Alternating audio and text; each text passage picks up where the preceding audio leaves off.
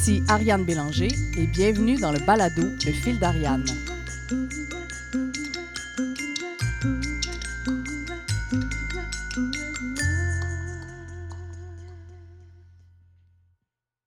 Quelle est la place que prend la créativité dans nos vies? Est-ce qu'elle est réservée seulement à la création artistique? Est-ce que cette créativité est appelée à prendre une place de plus en plus grande dans l'émergence d'une nouvelle façon de travailler, voire d'organiser nos sociétés au 21e siècle? Est-ce que la créativité pourrait nous montrer le chemin vers une société plus humaine? Et si plus d'art était la solution? Aujourd'hui, pour l'épisode 1 de la saison 1 du balado Le fil d'Ariane, je reçois Jean-Christophe Iacono, aussi appelé Yaco. Ayant travaillé notamment pour For You to See, filiale du groupe Cirque du Soleil, pour Moment Factory, Sidley, La Compagnie Invisible, Epoxy, Avas à Paris. Il a donné des conférences et des séminaires à la Factory ou RVQC, Mutec Montréal, le FNC, le FIFA Pro, les RIDM, Infopresse, le Festival Electra, pour ne nommer que ceux-là. Il est aussi un fougueux militant contre l'inaction politique et corporative face à l'urgence des changements climatiques et participe activement au mouvement mondial Extinction Rébellion. Bref, Yako est un défricheur, un inventeur, un solutionneur, un révolutionnaire. Et moi, je crois qu'on a grand besoin d'un allumeur de réverbère comme lui. Il a accepté de nous livrer ses idées à propos de ce que la créativité lui a apporté quelle place et quelle fonction elle occupe dans sa vie. Aussi, pour faire écho à l'actualité particulière de 2020, on va tenter de cerner comment cette créativité pourrait contribuer à l'émergence d'une société plus humaine. Le fil euh, la créativité, pour moi, c'est euh, poser les bonnes questions, écouter puis réfléchir moi, je mets ça vraiment de l'avant tout le temps dès le début parce que je trouve que quand on comprend pas, on pose pas la bonne question, quand on comprend pas le public auquel on doit s'adresser, euh, ça nous permet pas de réfléchir correctement, puis ça nous permet pas d'arriver avec une solution qui soit purement adaptée à la question qui était posée au départ. Fait que euh, je, je, je, prends beaucoup de temps euh, en début de processus de créativité de pour faire ça, pour trouver les bonnes questions en fait, pour pour euh, pour, euh, pour m'accorder avec la personne avec qui je parle. Ça m'a même posé certains problèmes euh, dans, dans, certains pitchs où j'étais plus à l'écoute qu'à la qu'à la et on, avait l'impression finalement que j'arrivais avec pas beaucoup de pas beaucoup de réponses à court terme, mais ça me prend vraiment du temps pour réfléchir donc c'est le rêve en fait. Si on arrive, si on arrive à rêver à une solution, à, à se mettre dans un dispositif qui soit moins tangible ou moins réaliste, de laisser un rêve vivre quelques instants. Juste de voir comment il va se développer, comment c'est une utopie, donc créer, créer une petite utopie à court terme pour voir si elle est réaliste, si elle est raisonnable, voir si elle, peut s'accorder avec, euh, avec des valeurs ou des problématiques euh, posées. Moi, je valorise beaucoup l'expérience utilisateur. Et l'expérience utilisateur, ça, veut dire essentiellement avoir de l'empathie et se mettre à la place de l'autre, euh, d'un point de vue tangible et d'un point de vue, euh, d'un point de vue euh, euh réflexe. Quelle va être la première réaction, quelle va être la première, euh, la première perception d'un utilisateur par rapport à ta problématique? On prend souvent l'exemple du parc. Si je te donne un parc et que je crée des chemins périphériques, euh, la première année, bah, au bout de dix ans, euh, au bout de cinq ans, il va y avoir des chemins partout euh, aux endroits les plus naturels qui vont rejoindre les deux points le plus rapidement possible. Et l'inverse maintenant du design, de, de, la création, ça serait de, ce serait de donner un parc, de le laisser vivre pendant cinq ans, et à la fin des cinq ans, tu fais les chemins. C'est-à-dire que tu, tu, tu paves, tu paves l'endroit de, de, ce que le troupeau d'humains aurait tracé. Et, c'est ça le design et la co-création. C'est pas de proposer puis d'être de, toujours en train de forcer puis de mettre des barrières, etc. C'est de laisser les troupeaux se promener. Ou les, je veux pas parler de troupeaux, maintenant qu'on va parler de, de, de flux, de flux ou de, de promenade. Et, ça va être beaucoup plus naturel, ça va être beaucoup plus, euh, beaucoup plus logique. En tout cas, non, je pense pas que ce soit logique justement. C'est l'inverse de la logique. C'est c'est le flux, c'est de laisser laisser les choses aller de laisser les choses se, se créer, se transformer, puis de de d'aller avec ce qui se crée. Donc, euh, puis je te dirais que ça pourrait être un peu la même chose avec euh, avec l'environnement, puis de laisser, laisser les choses aller et, et, regarder un peu plus ce qui se passe plutôt que, que de toujours vouloir intervenir et corriger et, et imposer, et imposer une, une, une façon de voir. Probablement que c'est une des sources d'ailleurs de des problématiques de société, c'est qu'il y a beaucoup d'imposition. C'est souvent, on a des lois qui sont basées, disons, sur la peur ou sur des problèmes. C'est comme si on part souvent des problèmes pour créer des, entre guillemets, solutions qui qui, qui sont pas toujours adaptées à la réalité. J'aime beaucoup l'image que tu, tu dis, tu sais, en rapport avec dans un parc, tu vas regarder, ils vont mettre des chemins d'asphalte, mais finalement, les vrais chemins que les gens utilisent pour vrai, tu vas les voir, ils vont être créés dans l'herbe. Oui, puis c'est par là que les gens passent, donc c'est à nous de nous mettre au service de de, de leur de, de, de, le parc est pour eux, le parc est pas pour le poseur d'asphalte, il est pour les gens qui vont marcher, donc non, c'est ça. Il est pas pour le plan. Non, puis le, le plan, il, est, il est préalable, il est pas, il, il, au lieu d'être a, priori, il devrait être a posteriori, il devrait, il devrait se construire sur la réflexion, l'ensemble du design. Et le design doit comporter l'ensemble de toutes les, de toutes les parties. Et principalement, je pense encore une fois à, à l'utilisateur, à son expérience à lui.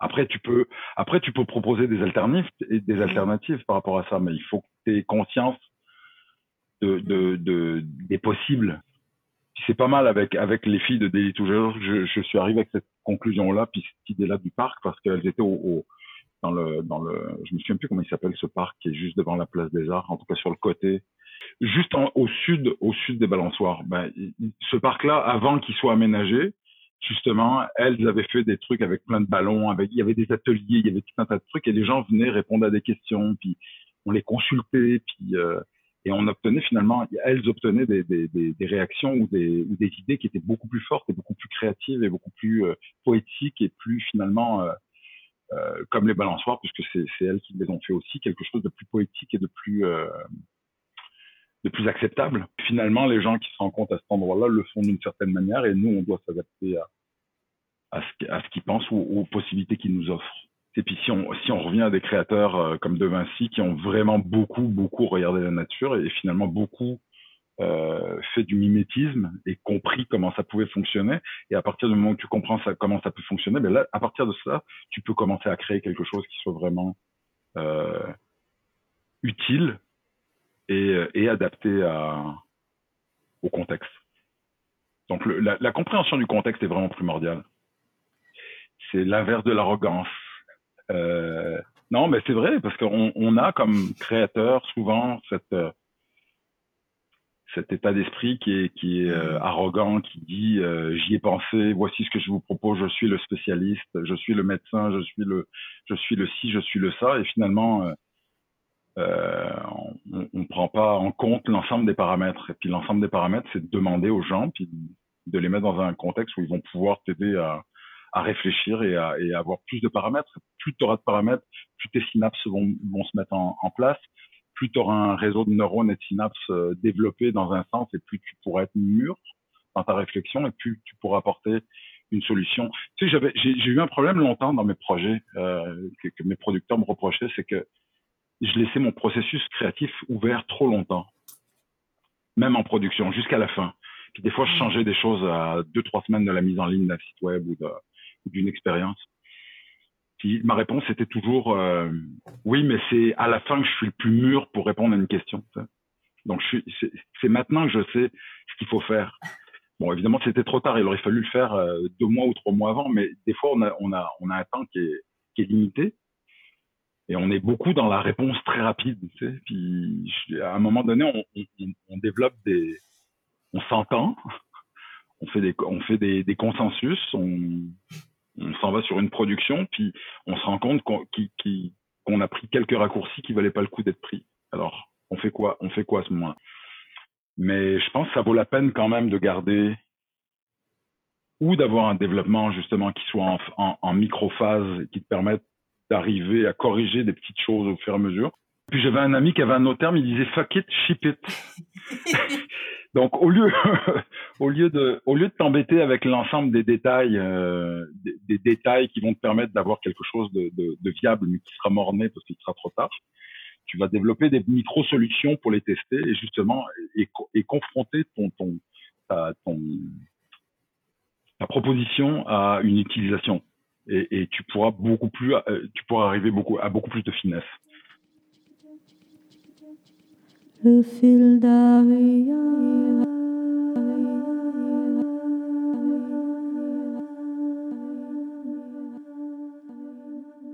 ce qui est difficile, c'est d'accepter qu'on est tort aussi sur des choses. Si je reviens à mon point d'arrogance ou d'égocentrisme de conformisme, finalement, on, on, on part avec un, euh, un, a priori euh, sur un point, on, est, on, y tient parce qu'on ne doit pas dire aux autres qu'on a eu tort ou parce qu'on ne veut pas leur dire qu'ils ont raison. Puis finalement, ça, ça amène une distorsion dans le design.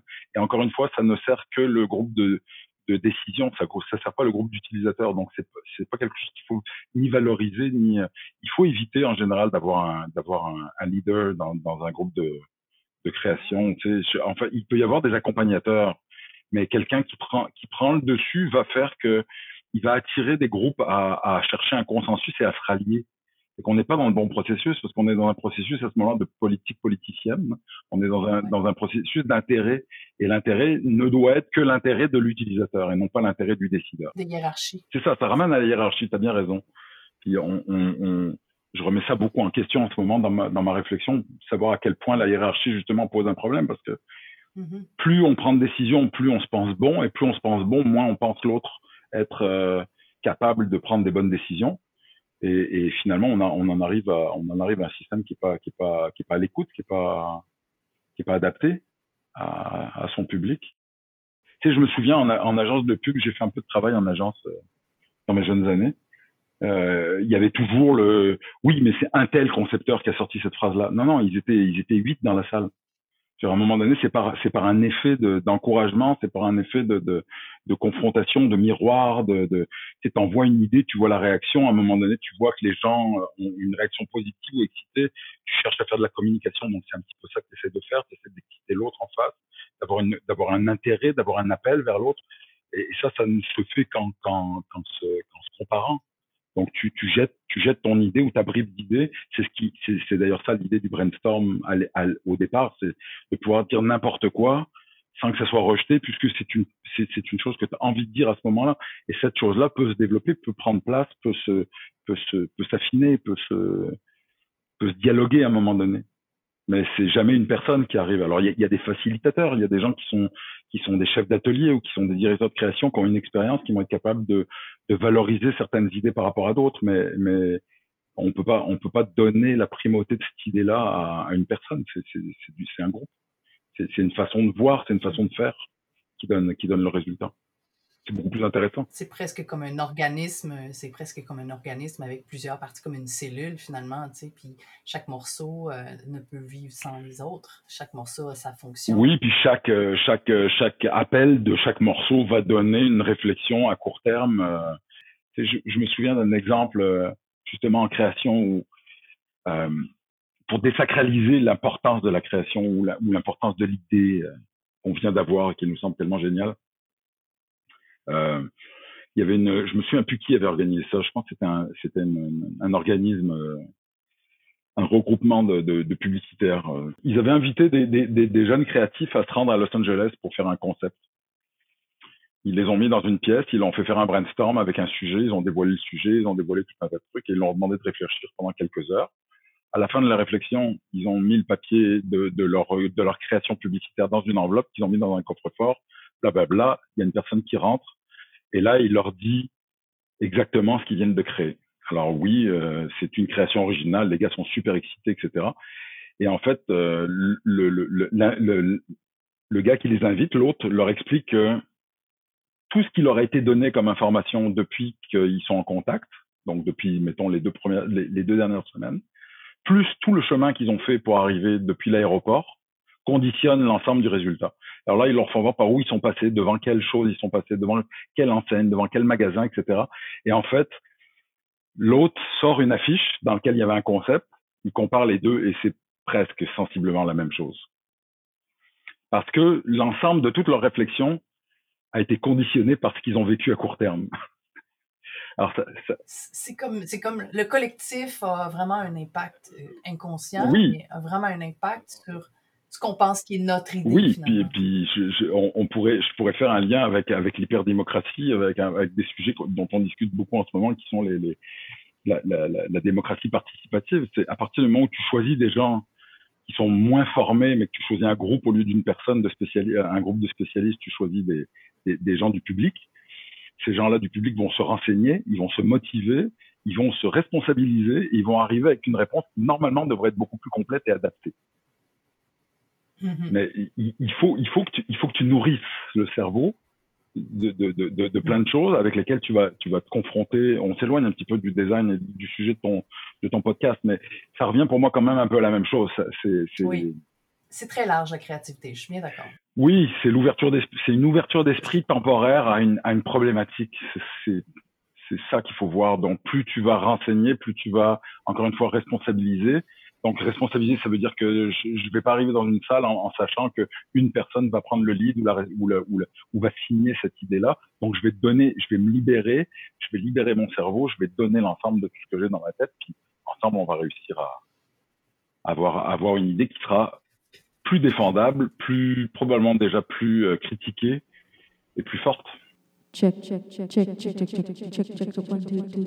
Donc, l'ensemble des mots que j'ai notés depuis que tu, tu décides de décrire c'est quoi la créativité pour toi, il y a, clairement l'écoute, il y a l'ouverture, il y a une espèce de, il y a aussi tout un champ lexical au niveau de l'interrationalité, la collégialité, le, le partage, le, la non-hiérarchie. Euh, il y a aussi euh, le côté adaptable, il y a de l'empathie, il y a l'humilité aussi beaucoup. Oui le concept, le concept d'itération aussi, d'itérativité, dans le sens des, des, cycles courts où on est, on est dans un mode de travail qui est toujours en, en, en révision, mm-hmm, si mm-hmm. on veut. En révision et en réajustement. Donc, euh, en, en, gros, c'est pas mal ça les mots là, que j'en ai retirés. Oui, puis avec, avec en, en, préalable à ça, tout ce qui est formation, information, euh, plus, ton, plus ton brief est clair, plus la question est précise, plus ton champ lexical est, est resserré, plus tu as fait de lecture, plus tu t'es basé sur des expériences passées et plus ton processus de création va être élargi et assuré. Donc, c'est important d'avoir le plus d'informations qui est issue du milieu, qui est issue de la question, qui est issue de l'utilisateur. Oui. Donc, c'est des données aussi, c'est important d'avoir ça. Oui, bah ça ramène effectivement à l'analyse des données. Alors, si, si, on veut le faire de cette façon-là, c'est d'être capable de compiler un ensemble de données, de lecture, euh, de trucs qui font le tour et, qui simplement sont pas dans une direction, mais qui sont qui font le tour du sujet un petit peu, qui te permettent de t'asseoir sur des sur des sur des espèces de réalités euh, ou scientifiques ou analytiques ou culturelles. Mais ça, ça se fait naturellement. Je pense que quand on, a un esprit, justement, on, est, habitué, on a ces réflexions, on est constamment à l'écoute de son environnement aussi. Je pense que ça revient au premier mot que tu as sorti, l'espèce de d'être à l'écoute des informations qui viennent du milieu, puis de, juste essayer de les comprendre aussi, de, comprendre ce que ça veut dire. C'est de l'analyse aussi, c'est de pouvoir interpréter justement ces données-là. Une autre chose que je trouve vraiment intéressante, qui, qui selon moi est reliée beaucoup, beaucoup à la créativité, c'est le. Puis je vais utiliser le mot en anglais parce qu'en français, ça veut pas tout à fait dire la même chose, mais quand on parle de storytelling, quand on parle de euh, raconter une histoire, c'est comme si, quand on comprend bien son environnement, on est capable d'en extraire des informations et de ces informations-là, on est capable de raconter une histoire. On est capable de raconter soit l'histoire de l'utilisateur, soit le, raconter une histoire de, ça s'appelle de l'art aussi. Hein? On raconte, on raconte toujours quelque chose quand on crée une œuvre d'art. Donc, euh, c'est un peu comme si tout ça aussi, fait, tu fais fonctionner ton cerveau droit pour pouvoir comprendre ce que le cerveau gauche a emmagasiné. Et la créativité, j'ai l'impression que ça a besoin aussi autant de, de réception que d'action, que d'être en, en, input de l'environnement, mais aussi il faut être en output. Oui, puis il y, a une, question, y a une question de technique. Je, je, je, prends souvent l'exemple de, de, des grands peintres euh, euh, qui, qui, qui, ont une maîtrise technique absolument euh, phénoménale au départ, qui sont capables de faire de l'hyper-réalisme et finalement ont fini par par développer une, une, expression artistique qui est complètement débridée, qui est presque incompréhensible parce qu'ils ont tellement dépassé leur technique qu'ils sont capables d'aller à un autre niveau d'expression. De, Alors, euh, tu, tu, peux le dire au niveau de la mm-hmm. langue, je veux dire, t'es jamais aussi rapide et, et, et, poétique que dans ta langue. Si tu changes de langue, tu, tu perds, tu perds cette créativité-là, tu perds cette possibilité-là. Et, et, parce que c'est beaucoup plus difficile, donc tu es, es, pris avec des bases. Et puis, en tout cas, Picasso, c'est clairement ça. C'est quelqu'un où Dali était des, peintres qui étaient euh, des, des hyper réalismes très très rapidement, très jeunes. Ils sont passés, ils sont passés à la suite. Et puis ils ont ils ont été dans des abstractions. Puis les abstractions, c'est que t'aimes ou que t'aimes pas la forme, ça reste ça reste un processus de création ultime dans le sens que tu dépasses tu dépasses la synthèse de tous les éléments que tu as appris et tu et tu et tu laisses oui, puis tu peux, tu peux, tu peux te laisser aller là-dedans. Alors, c'est qu'est-ce qu'on va utiliser comme mot là-dedans? Mais tu peux, tu peux rentrer dans une méditation euh, créative dans le sens que l'ensemble de ton corps ou de ton cerveau va être capable d'exprimer quelque chose sans avoir à réfléchir. Tout est là. Le réseau de neurones est là. Tout est constitué. La maturation, euh, ton cerveau s'est modelé autour de cette idée-là. Si tu as eu la chance d'être assez nourri puis d'avoir assez de temps pour le laisser se, se développer, ça va, ça va créer les meilleures conditions possibles pour, le, pour, pour arriver au meilleur résultat, ou en tout cas un résultat qui te, qui te ressemble le plus. Après, c'est pas tellement pour être un résultat qui, qui est, on revient à ça, un, résultat que je vais signer, mais c'est un résultat qui va être euh, parce qu'on m'a choisi, parce que je suis un spécialiste sur une question X, je vais réussir à donner la, la, la réponse la plus, la plus mûre, la plus mature. Dans le fond, c'est un petit peu ce que je, ce que je comprends, c'est que quand on crée quelque chose, c'est pas nécessairement, ça vient pas nécessairement de soi. On, est, on est comme un vecteur, on est un, on est un, on, écoute, on, on, interprète, mais en général, quand on est un créateur, c'est que ça vient, ça vient de l'extérieur, ça vient de l'extérieur, ça vient pas nécessairement de soi, ça vient peut-être d'un inconscient. Et, et, même si ça venait de l'intérieur, même si tu avais suffisamment d'éducation, suffisamment de réflexion, suffisamment de, de maîtrise, de maturité et d'énergie pour, pour que ça vienne de toi tout seul, c'est l'ensemble de tout ce qui t'a été donné par la société qui t'entoure qui constitue ce que tu penses en, ben, on est conditionné par, par notre, notre, là on part sur une autre discussion, mais on est conditionné par le, par le contexte dans lequel on a été élevé.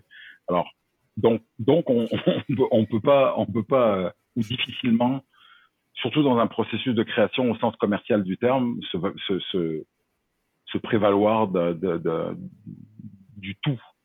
C'est ouais. bah, ça, ça revient à l'arrogance de, certains milieux ou de certaines façons de faire, mais on n'en est plus là, je pense. C'est ce qu'on vivait, on vivait beaucoup ça dans les années 80 en, en communication, c'est que c'était des, il y avait des stars, quoi, des, gens qui pensaient d'une certaine façon, puis qui imposaient leur façon de voir, euh, avec des médias aussi qui étaient très, très solidaires de ça, hein, puis qui, mettaient en, il y avait un star system en tout cas.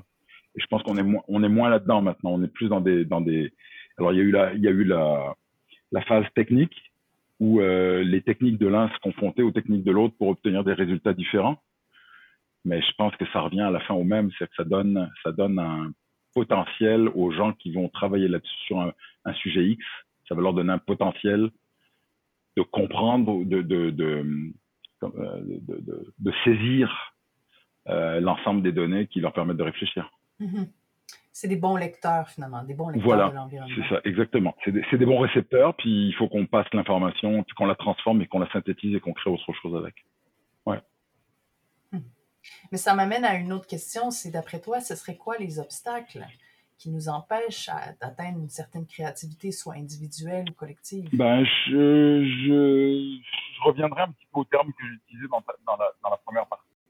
Si dans, une, dans un groupe de création, euh, de design. On a des conformistes, c'est-à-dire des gens qui vont toujours essayer de confronter très rapidement la, moindre idée à une réalité qu'on connaît et qui vont faire souvent des raccourcis un peu un peu un peu rapides euh, entre mhm. entre une idée et une, une, une, impossibilité mettons donc euh, le, le, le, pessimiste le conformiste le pessimiste l'arrogant l'égocentrique ça c'est tous des gens qui vont qui vont euh, qui vont stratifier, qui vont gêner, qui vont empêcher le, le, le, l'ensemble de toutes les valeurs euh, qui sont assemblées dans cette salle-là et des concepts et des idées, des référents, de la culture, de des différences de pouvoir s'exprimer parce qu'ils vont, ils vont bloquer ça.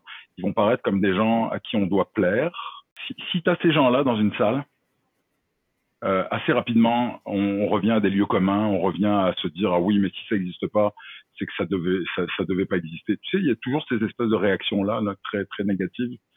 Euh, qui, qui, disent oui mais c'est mhm. impossible, oui mais t'es un utopiste, oui mais t'es un grand rêveur, oui c'est pour ça qu'on me paye, c'est que laissez-moi parler. et à partir du moment où t'as quelqu'un comme ça en face de toi, bah, c'est sûr que tu veux plus te, tu veux plus te, te, te présenter de cette façon-là, tu, tu veux plus te mettre à, tu veux te mettre à l'abri quoi.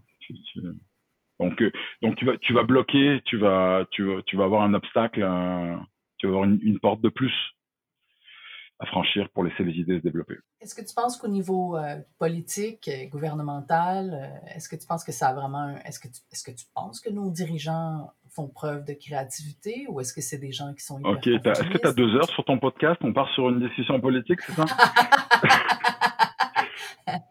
Ben, j'ai envie, j'ai envie qu'on y touche quand même parce que je, je pense que la, la, créativité a sa place dans plein de niveaux de la société. Ouais, je vais te donner évidemment un exemple qui, qui, qui, qui vient de se passer puis qui va marquer, qui va placer dans ce podcast dans, dans le temps par rapport à, la, à juste à la prix Covid parce qu'on on, comment, on, on, en sort à peine et on commence à parler de deuxième vague déjà, mais euh, le projet de loi 61, évidemment, pour moi, c'est vraiment l'archétype de l'arrogance et, et, de, et, de, et de la non-écoute.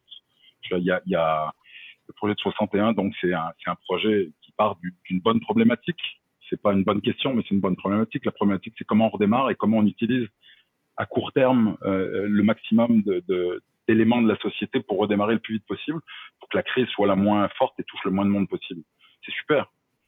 Mais ils arrivent, ils arrivent euh, assez rapidement à un projet de loi qui est un peu fourre-tout, dans lequel on sent qu'il n'y a pas vraiment ni de cohésion, ni de réflexion, ni de, de trucs, qu'il y a des petits dossiers un peu partout, ils, ils, regardent partout où il y a des où il y a des facilités, puis ils assemblent un espèce de projet de loi, puis ils balancent ça comme en une semaine, et puis en disant ben la session parlementaire finit dans une semaine, donc dans une semaine il faut passer ce projet de loi. Ben non, ben non, ça ça correspond pas à, à l'état de la société aujourd'hui après quatre mois de confinement, ça ça ça, ça correspond pas à l'ensemble de toutes les de tous les, les projets qui ont été soumis par la population en, réflexion en disant bah, nous on a des idées, on voit des choses, est-ce que vous pouvez rentrer ça dans, le processus? On parle on parle des, des, des 101 solutions des front, on parle de, de plein plein plein de, propositions qui ont été faites les semaines précédentes. Il n'y a eu aucune écoute, aucune possibilité de réfléchir à à la fois une justice économique et à la fois une justice sociale. Alors on, repart et tu nous demandes de pas y réfléchir et en plus de pas avoir le temps et en plus de dire oui, ben non. Mais d'après toi, est-ce que ça c'est parce qu'ils ont, est-ce qu'ils ont basé leur euh, processus décisionnel sur la peur? Non, parce qu'ils étaient, ils sont, ils sont conformistes et arrogants. Ça. Ouais, ouais. Ils ont été, ils ont été conformistes dans le temps, dans le sens qu'ils se sont, ils se sont regroupés derrière leurs propres valeurs. Ouais. Et encore une fois, c'est pas pour eux qui, qui, qui, font des politiques, c'est pour le, le, reste de la population. Donc, il, il faut s'ouvrir à, à, ces réflexions-là. Puis pour s'ouvrir, il faut avoir les, les discussions. Et l'arrogance, c'est euh, après avoir eu euh, des super beaux, des super beaux résultats en termes de, de, de, de en tout cas, ils, ils ont, ils ont, euh, ils ont été très paternalistes pendant toute la crise et ça a marché. Il y avait, il y avait, ils avaient des bons scores, ils étaient bien vus par tout le monde, etc. C'était très sympathique.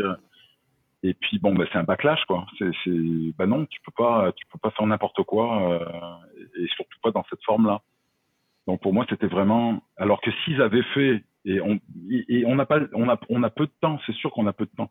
Et j'espère qu'ils vont utiliser tout l'été pour le faire, pour qu'à la rentrée parlementaire, il y ait, il y ait des vraies bonnes idées qui soient placées. Mais il faut rentrer en phase de design justement. Mm-hmm. Il faut des consultations publiques. Il faut, il faut, il faut peut-être, peut-être des référendums. Il faut peut-être avoir plusieurs projets de loi dans lesquels on va, on va pouvoir décider. On est tous touchés. Il faut, faut peut-être qu'on, qu'on réouvre une démocratie participative à, à il y a des consultations citoyennes qui sont faites. Il y a des, il y a des, en France, il y a les, les bon, les 150. Après, qu'est-ce que, qu'est-ce que le, le, le, président va faire de ça, je ne sais pas, mais ouais. ils ont, ils ont utilisé plusieurs mois après les gilets jaunes euh, pour, pour euh, tirer au sort des gens. Ces gens ont été formés, ils ont été informés, peut-être avec tous les termes que tu as dit tout à l'heure, jusqu'au légal, euh, en passant par tous les éléments qui te permettent de comprendre et d'avoir une cognition sur la sur la problématique. Et ils sont arrivés avec des recommandations. Après, on peut être d'accord ou pas, mais c'est des recommandations qui sont super bien fondées. Ils ont probablement mal lu leur environnement. Parce que clairement, ils n'ont pas été à l'écoute de toutes les, couches de la société, de toutes les, toutes les couches justement de la population qui ont différentes réalités que la leur. Là, tu reparles, tu reparles du contexte québécois avec la, loi 61. Exactement. Je veux dire, on, oui, c'est ça. Oui, que c'est pas ben, créatif. Ils n'ont pas été à l'écoute. Ils ont imposé quelque chose, puis ça, ça ne s'adresse qu'à une tranche de population c'est une espèce de façon d'état d'urgence, de, euh, bah, faut aller vite, tout le monde va nous comprendre, euh, on y va, puis on va finalement euh, tirer sur les leviers classiques. Et puis bon, les leviers classiques, c'est bien de temps en temps, il faut qu'on faut qu'on on se fie sur l'histoire aussi, il y, a, il, y a des, il y a des choses à faire dans certains contextes, mais celui-là est exceptionnel. Ils auraient dû avoir un peu plus d'humilité et se dire, ben, on va consulter, puis on va faire remonter les idées. Alors j'en arrive à un, un autre, un, autre concept que j'aime beaucoup, moi, qui est, qui est qui va autant dans le politique que dans le, que dans le design, justement. On parle toujours du top, top to down, qui, le, ruissellement, auquel personnellement je crois pas, justement, qui, qui demande à un tout petit groupe en haut de décider pour l'ensemble et de, de, faire descendre au fur et à mesure les, ou les conséquences ou l'argent ou je ne sais quoi. Et, et, et de penser plus à l'inverse, de, de, faire un down to top, c'est-à-dire tu, tu, tu prends tes racines, tu les nourris, tu les, tu les, tu les arroses, tu les irrigues, tu leur permets de, de, se développer. Une fois que ça développe, tu as un tronc commun sur lequel tu peux bâtir quelque chose. C'est pas, c'est, et puis je, je m'excuse du, du, de la référence encore une fois à la nature qui est un peu, un peu facile, mais moi, ça me paraît beaucoup plus logique de partir sur une consultation d'une base pour faire sortir des idées, surtout sur une problématique comme, comme comment on veut reconstruire une société qui doit être différente pour subir, pour, euh, pour être capable de, de, de passer d'autres événements qui vont probablement se passer, qui soient ou une autre pandémie ou une crise économique à venir. Euh, il semblerait que c'est imparable. Et ensuite, quelque chose de, de, plus discutable, mais auquel je crois beaucoup, qui est, qui est, une, qui est une, crise écologique euh, majeure ensuite. Si, si on veut transformer cette société-là, faut, faut, faut consulter, faut, faut avoir d'autres processus, faut refaire remonter des idées, faut avoir de l'humilité, il faut écouter, il faut développer, puis ensuite, euh, et ensuite on doit prendre collectivement une décision. Alors il y a, des décisions qui pourront pas être prises pour des raisons euh, de valeur ou de, système euh, dans lequel on est ou de relations internationales, etc. Mais ça reste quand même que on, on, aurait quand même une lecture beaucoup plus grande de notre population, de notre diversité et, de la diversité d'opinions aussi. Ça, revient à une autre, ça revient au système électoral proportionnel, qui a certains avantages et certains inconvénients, mais qui, permet de qui permet de faire remonter des idées petit à petit et de les développer. Encore une fois, peut-être d'être dans un design souple, comme on disait tout à l'heure, qui petit à petit de faire qu'il y a certaines idées qui vont s'imposer d'elles-mêmes, plutôt que d'imposer un bipartisme euh, qui, est un petit peu euh, basé sur des intérêts ou sur un système.